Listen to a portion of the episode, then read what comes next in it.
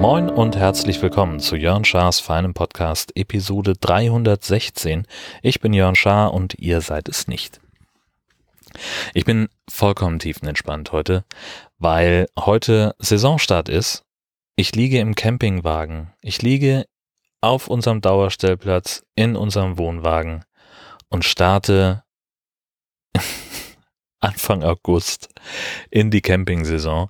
Ich fühle mich ein bisschen schlecht dabei, weil äh, die Herzdame nämlich noch zu Hause ist und ähm, arbeiten muss und sich auch um den Hund kümmern muss. Denn es gilt ja nach wie vor, was ich die ganze Zeit gesagt habe, ähm, wir fahren nicht mit dem Hund weg, weil es für sie und für uns zu anstrengend ist. Aber jetzt habe ich halt eine Woche Urlaub.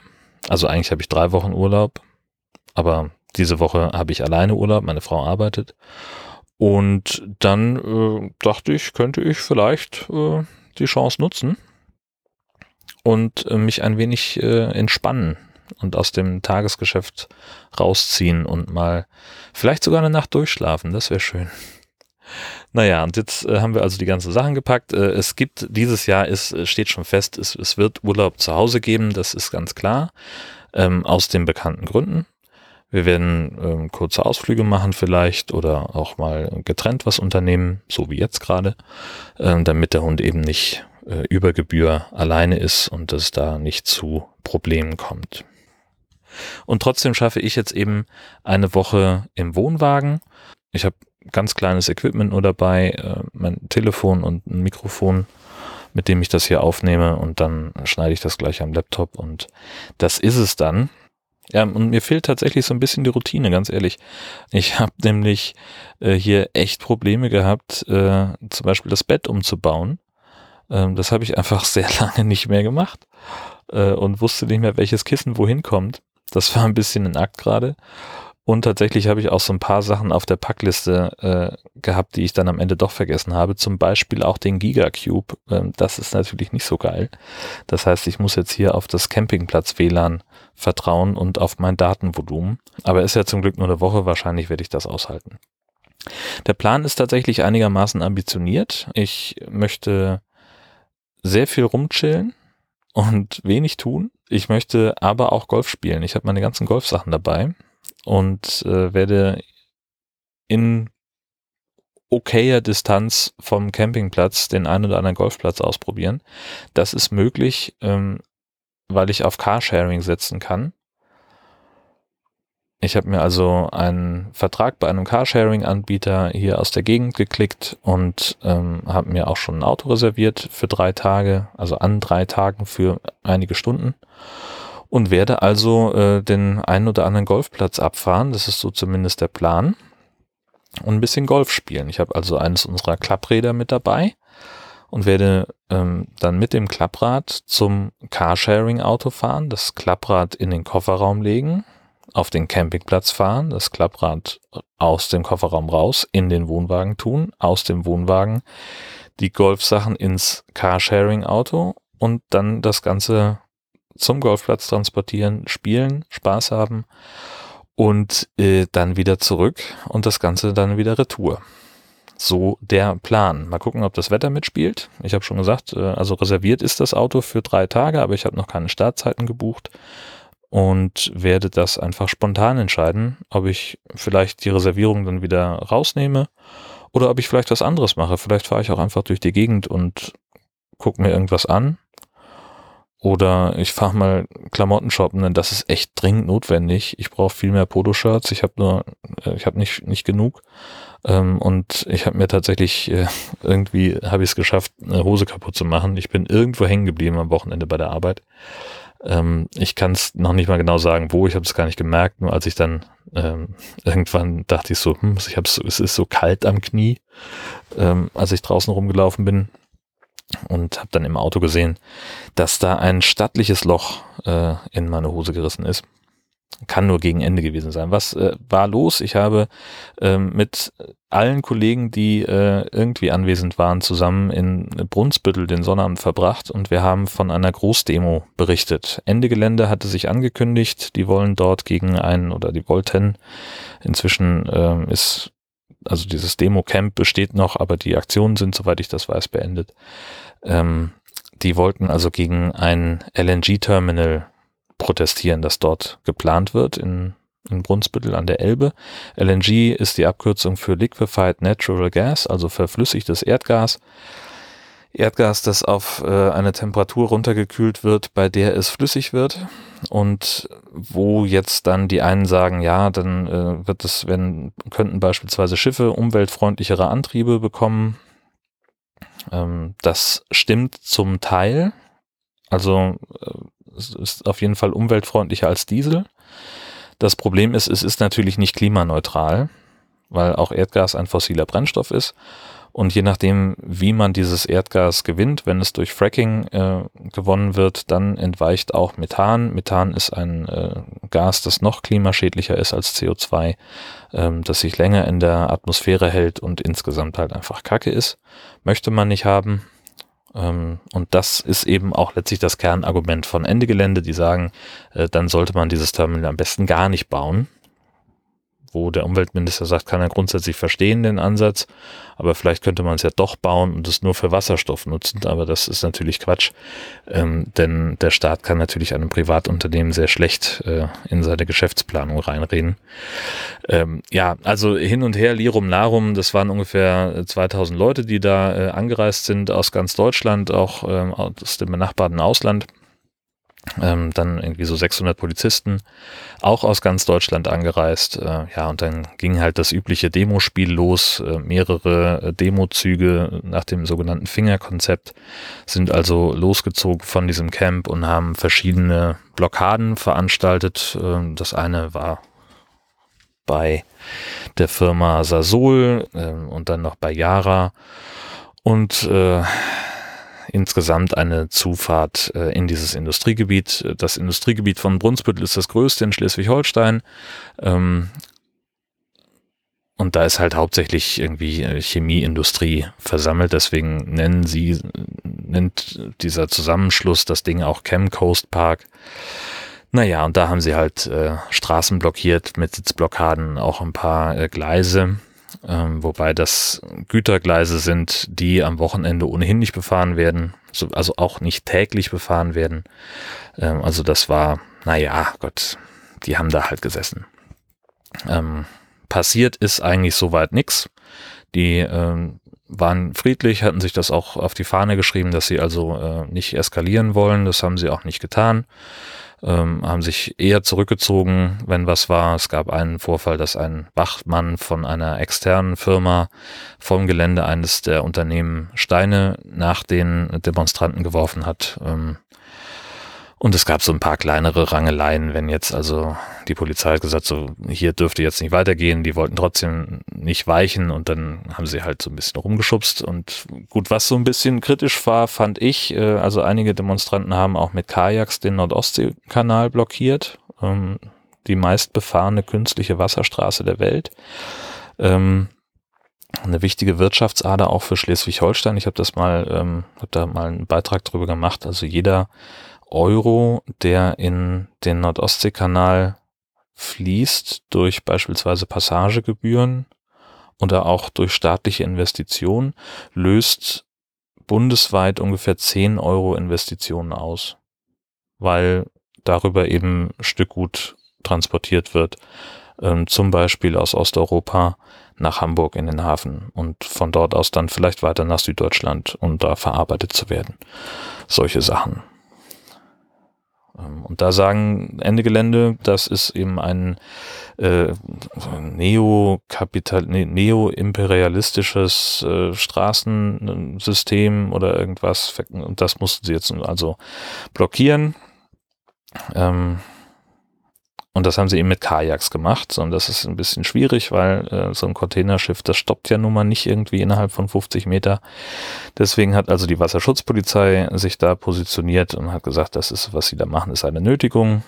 Ähm, paddeln Sie jetzt mal zur Seite, sonst äh, leiten wir Zwangsmaßnahmen ein. Und das Wort Zwangsmaßnahmen, naja, also das kennt man ja äh, auf der Demo, wenn jemand sowas sagt, dann hat er in der Regel schon einen Tränengaskanister in der Hand. Und so war es jetzt hier auch. Das, also ich fand, also klar ist bei solchen Lagen die Polizei für rabiates Durchgreifen bekannt. Ähm, hier fand ich es tatsächlich selbst ein bisschen drüber. Also ich war da und ich habe da gedreht für Schleswig-Holstein Magazin. Der Beitrag ist auch noch online. Ähm, da gab es ein paar Sachen, die, ähm, die ich erschreckend fand. Also wenn ein äh, vergleichsweise großes Polizeiboot mit vergleichsweise hoher Geschwindigkeit relativ nah an Leuten in einem Kajak eine Kurve fährt, äh, um die scheinbar zum Kentern zu bringen, äh, wenn Leute aus Schlauchbooten heraus am Kragen gepackt und aus ihrem Kanu gezerrt werden. Ähm, das sieht einfach nicht schön aus. Ähm, es wurde wohl niemand verletzt, so sagte es dann eine Sprecherin dieses Aktionsbündnisses. Aber äh, also wie gesagt, schön, schöne Bilder waren das nicht. So, und da hat sich keine Seite so richtig mit Ruhm bekleckert. Naja, und äh, wie gesagt, darüber galt es halt zu berichten. Das war so mein, mein Sonnabend. Ähm, und wie kam ich da jetzt drauf? Ach so, ja genau, da habe ich mir irgendwo die Hose kaputt gemacht. Keine Ahnung. Naja. Oh ja, und wie gesagt, jetzt ist Urlaub. Eine Woche bin ich hier auf dem Campingplatz, habe fest vor, äh, wie gesagt, äh, Golf zu spielen. Äh, da werde ich dann in der nächsten Episode darüber berichten, was von diesem Plan tatsächlich funktioniert hat. Und wo ich gerade beim Thema Golf bin, ich habe ja neulich dann noch ein, äh, ein After-Work-Turnier gespielt. Das ist äh, alle zwei Wochen ähm, wird das bei uns im Verein angeboten. Das sind auch gesponserte Turniere. Ähm, in diesem Fall war es von Echo, das ist eine, eine Schuhfirma, äh, die das ausgerichtet hat. Ja, da kann man sich eben anmelden, kostet für Mitglieder 10 Euro. Ähm, und dann äh, spielt man halt äh, so ab 17 Uhr geht's los, äh, spielt man halt neun Loch Golf. Und ja, ich war gar nicht so schlecht, sondern ganz im Gegenteil, ich war sogar sehr, sehr gut. Ähm, ich habe den dritten Platz gemacht von 30, 31 Teilnehmern. Ähm, habe 23 Nettopunkte gespielt. Und das muss ich jetzt erklären. Es gibt beim Golf Bruttopunkte und Nettopunkte. Das funktioniert so. Wenn ich am Abschlag stehe von einem, von einer Bahn, sagen wir mal bei uns im Club auf der Bahn 2, dann stehe ich da und die Fahne ist von mir ungefähr 170 Meter entfernt. Dann ist das ein sogenanntes Paar 3, also ein Loch, wo jemand mit Handicap 0 drei Schläge braucht, um den Ball einzulochen ich habe nie verstanden, wie die Punkte gezählt werden. Ich glaube, es sind nicht, ach nee, ich weiß es nicht. Das, ich verlinke da was, es gibt da eine Zahl von Punkten so. So, und jetzt hat aber ja nicht jeder Handicap 0. Sondern wer gerade anfängt mit Golf hat Handicap 54. Das bedeutet, dass man an jedem Loch drei Schläge mehr brauchen darf, als jemand, der Handicap 0 hat. Man hat also, wie wir sagen, an jedem Loch drei Schläge vor. Also jemand, der Handicap 54 hat und mit sechs Schlägen seinen Ball an diesem Loch, an diesem Paar 3 einlocht, der kriegt die gleiche Anzahl Punkte wie jemand, der mit Handicap 0 drei Schläge braucht. So, diese sechs Schläge sind also das persönliche Paar gewissermaßen für diese Spielerin. Ähm, und wenn man es also schafft, ein persönliches Paar zu spielen, dann hat man Nettopunkte erreicht. Ich glaube, es sind zwei.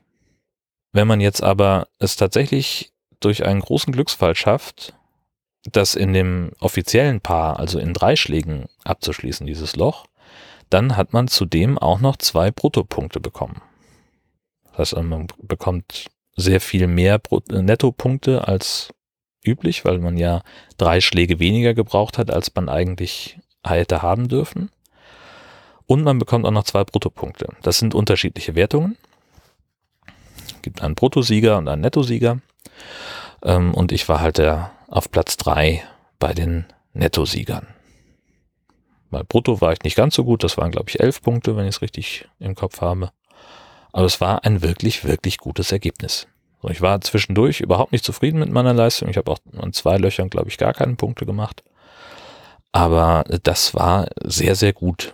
Und wenn ich das jetzt richtig verstanden habe, dann habe ich inzwischen jetzt nicht mehr Handicap 47, womit ich im März angefangen habe zu spielen, sondern Handicap 42. Und das ist sehr schön. Da habe ich mich sehr gefreut.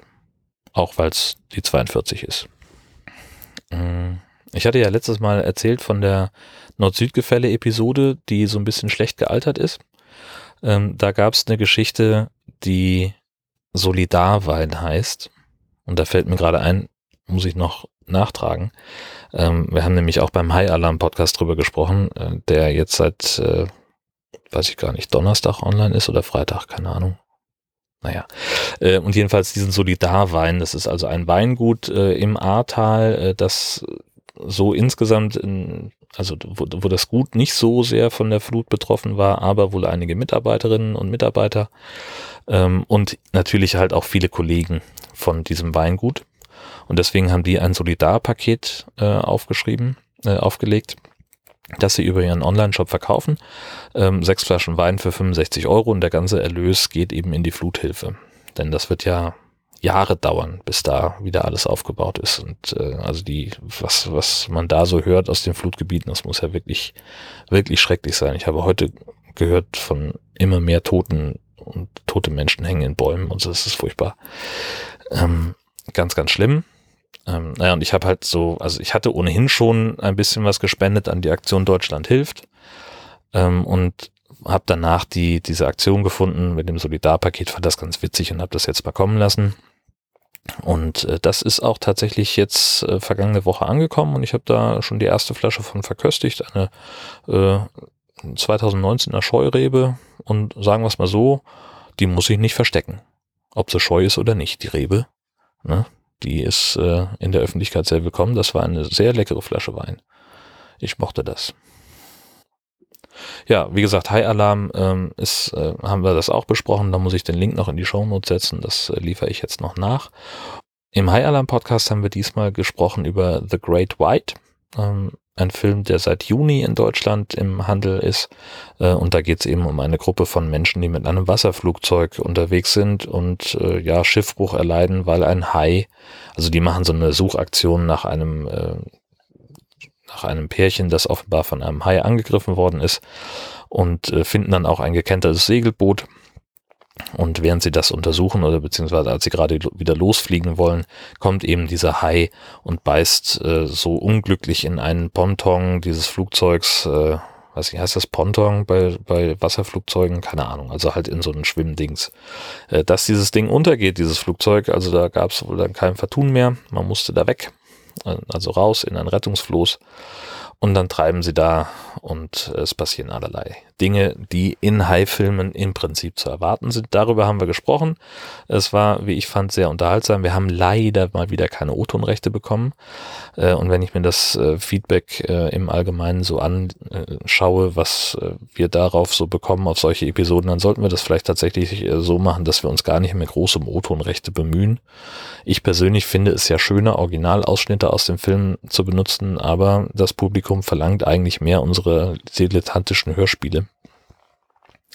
Vielleicht kommen wir dann irgendwann mal an den Punkt, äh, dass wir zumindest immer die gleiche Stimme für die gleiche Figur benutzen, denn das war dieses Mal, glaube ich, ein bisschen unübersichtlich. Ähm, das müssen wir mal versuchen, irgendwie besser zu organisieren. Vielleicht. Ich habe keine Ahnung. Ja. Also äh, ich hatte, wir haben das total verabsäumt, äh, darüber im, im Podcast zu sprechen, aber hier hatte ich es ja so ohnehin erwähnt. Diese Frage nach dem Hörertreffen, ähm, die wird erstmal unbeantwortet bleiben müssen, weil und da kommen wir jetzt dann am Schluss doch nochmal zum Corona-Update. Die Zahlen steigen ja mal wieder. Ähm, Infektionszahlen scheiße, R-Wert scheiße, ähm, alles irgendwie Mist. Äh, Delta greift weiter um sich, also die Delta-Variante des Covid-19-Erregers.